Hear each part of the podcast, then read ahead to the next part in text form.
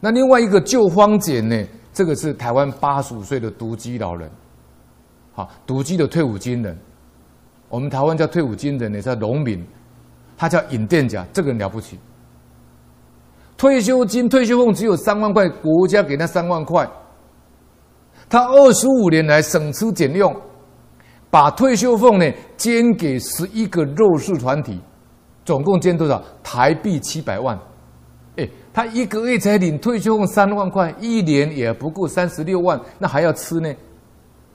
就他身体好到不行，哈，八十五岁的还很健康，哈，他哦没有读很多书，也不说听了很多佛经或是儒家的道理，可人家做得到啊。你猜他怎么讲呢？记者就问他。他说：“人生在世啊，再多钱，每人只有使用钱，没有所有钱。哼，他都知道这个道理啊，借你用而已啊，登记在你名字而已啊。”他说呢，每个月三万块退休俸呢，够用就好，多的反而是负担。